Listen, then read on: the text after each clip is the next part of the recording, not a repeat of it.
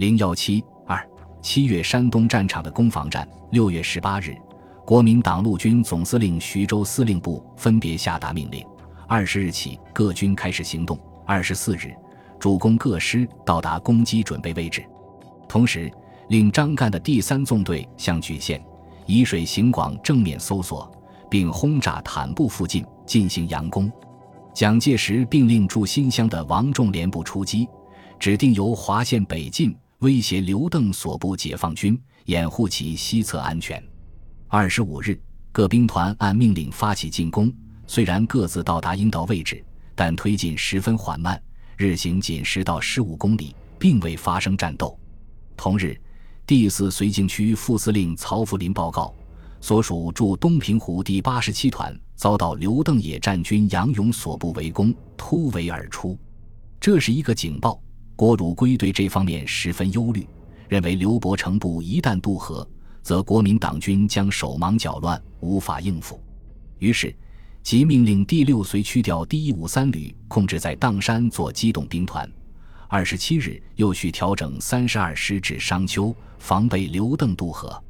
国民党军主攻部队由陆军副总司令兼第一兵团司令范汉杰指挥，以整编第五师及整编第二十五师为左纵队，沿蒙阴寨、松固庄、牛排子山方向攻击，夺取鲁村；以整编第十一师及整编第六十四师为中央纵队，沿新泰、龙亭、大张庄、狗刨泉方向攻击，夺取南马；以整编第六十五师及整编第九师为右纵队。沿马家庄向贾庄方向攻击，一面与中央纵队又以六十四师切取联系，确实掩护中央纵队，保障中央纵队进出容易。另指挥整编第二十师第一二三旅由蒙阴以东向坦布方向搜索前进，并相机占领而固守之，以掩护主攻兵团东侧安全。以第三兵团、第二随区部队、第二兵团各部任外围佯攻和掩护部队。国民党军以六个主力师，在不足百里之内齐头并进，密集平推，实施正面攻击。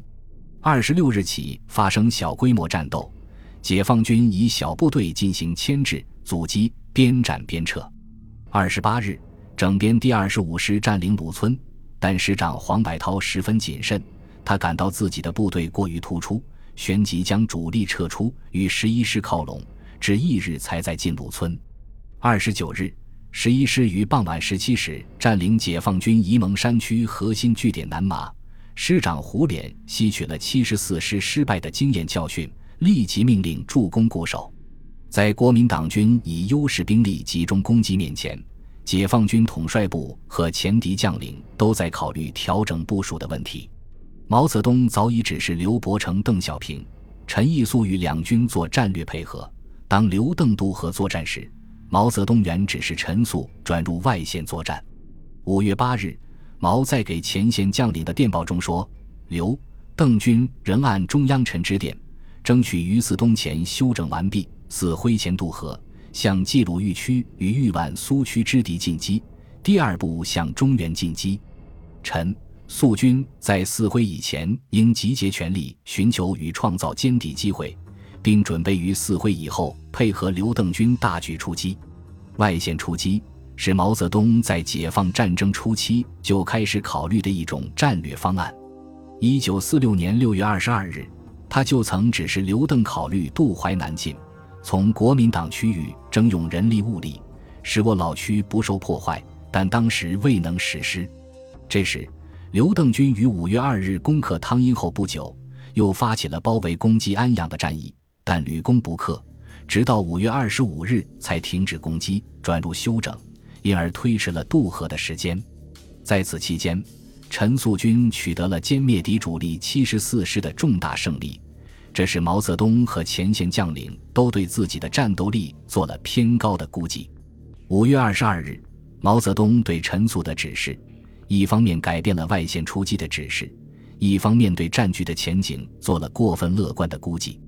他说，在县地区作战是与我最为有利，于敌最为不利。而山东方面的作战方法是集中全部主力于济南、临沂、海州知县以北地区，准备用六七个月时间，六七万人伤亡，各个歼灭该县之敌。该县击破之日，即是全局大胜之时，而后一切作战均将较为顺利。但这时国民党军采取密集平推战术，陈粟军在内线找不到战机，强敌压境，军情紧迫，不能不考虑改变集中兵力在内线作战的方针，而分兵向外线出击，重新回到原来的战略方案。据粟裕回忆，六月二十五日，敌军开始全力东犯。十八日进至鲁村、南麻、大张庄、普里庄一线，妄图破我在鲁中山区狭窄地带迎战。由于当面之敌十分密集，无论是巡歼侧翼之敌或直取中央之敌，都缺乏条件。为避免无把握作战，我们打算以第六纵队向临蒙公路出击，以第四纵队奔袭费县，破坏敌人后方补给线，以第七纵队佯攻汤头。破敌分兵回援，主力集结在沂水、东里店一线待机。这一计划即将实施之时，接到军委二十九日提出的三路分兵的指示。此电指出，蒋军毫无出路，被迫采取胡宗南在陕北之战术，集中六个师于不及百里之正面向我推进。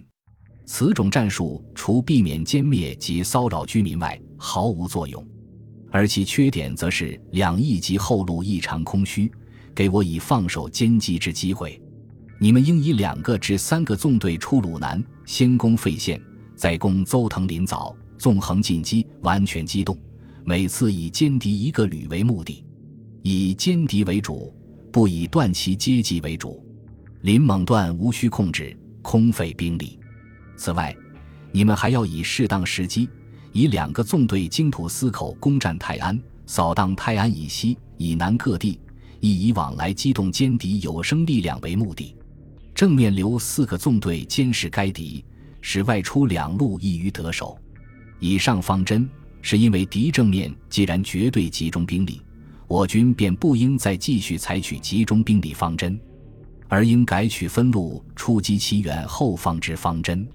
当时。陈粟部队包括后方机关，在内线大量集中，拥挤不堪，补给困难，粮食也吃光了。由于国民党军密集平推，一时既无法歼敌一路，不能不考虑分散进击。军委电报的战略意向和陈粟前敌将领的战役意图吻合。陈粟考虑到以往中央配合刘邓出击的指示，决定立即执行军委的指示。具体部署是由叶飞。陶勇率领第一、第四纵队越过临蒙公路向鲁南挺进，由陈士举、唐亮率领第三、第八、第十纵队向鲁西的泰安、大汶口方向挺进。正面部队第二、第六、第七、第九纵队和特种兵纵队集结在沂水、岳庄公路两侧，各以少部兵力与东犯之敌接触，主力待机出击。各部队根据命令，于七月一日起执行。分头行动，解放军的外线分兵作战的计划，在战略意向上，似乎是蒋介石实现其战略目的的结果。蒋介石此次作战的目的，就是要将解放军逐出山东根据地。问题在于，解放军的分兵，从总体上说，是战略上经过周密考虑，计算了利害得失之后的主动行动，出敌机先，并不是如蒋介石所预想的纯粹被迫行动。尤其是刘邓军的战略行动方向，并不在国民党军的预料之中，只是陈粟所部在战役行动中，原未考虑分兵的问题，在强敌压境之下，临时改变战役方向，计划不够周密，准备也不充分，未能在内线再坚持一段时间，在更有利的态势下出击，对以后的战局发生了重大的影响。于是，在六月三十日至七月一日之际。在山东战场上形成了攻防转换的局面。这一转换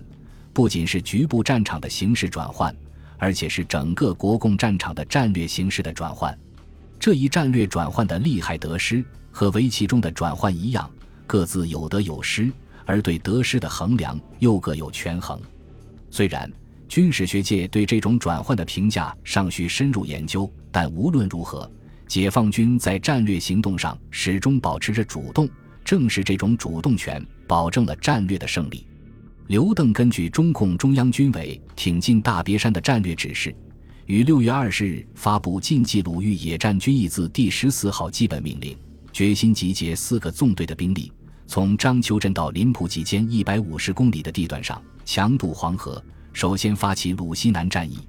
二十六日，刘邓作战命令强调，此次作战关键。守在迅速确实割裂包围散布之敌，各纵队在渡河后即应不顾疲劳的大胆实施这种割裂和包围，以便各个歼灭之，防止敌人向其西南逃走，纠正任何可能丧失战机的现象。六月三十日晚，刘邓野战军以第一、第二、第六纵队分成左右两翼，在南岸两个独立旅的接应下，从孙口、临楼。余庄等八个渡口强渡黄河成功，于七月一日包围运城国民党军整五十五师，并前出至运城、黄固安地区，准备阻援，力争迅速在黄河之南站稳脚跟。政府军河防十分脆弱，既不能在解放军半渡时予以截击，只好临时调兵，乘解放军立足未稳，组织会战。于是，一面令四绥区司令官刘汝明死守。令砀山的一五三旅进驻定陶，一面自豫北调整三十二师、整六十六师到金乡一线，与原在嘉祥一线的整七十师组成第二兵团，从泗水调王敬久前来指挥增援运城。但第二兵团虽系原有番号，司令部和部队却都是临时凑集，集结缓慢，战斗力也仅属二三流的队伍。蒋介石为集中兵力在鲁中作战。决定暂置鲁西于不顾，以攻为守。命令十一师主力守南麻，以十一师一个旅及二十五师、六十五师向南攻击；七十五师配合九师、六十五师攻坦布、朴李庄，继续深入解放军鲁中根据地，寻求陈粟主力会战。本集播放完毕，感谢您的收听，喜欢请订阅加关注，主页有更多精彩内容。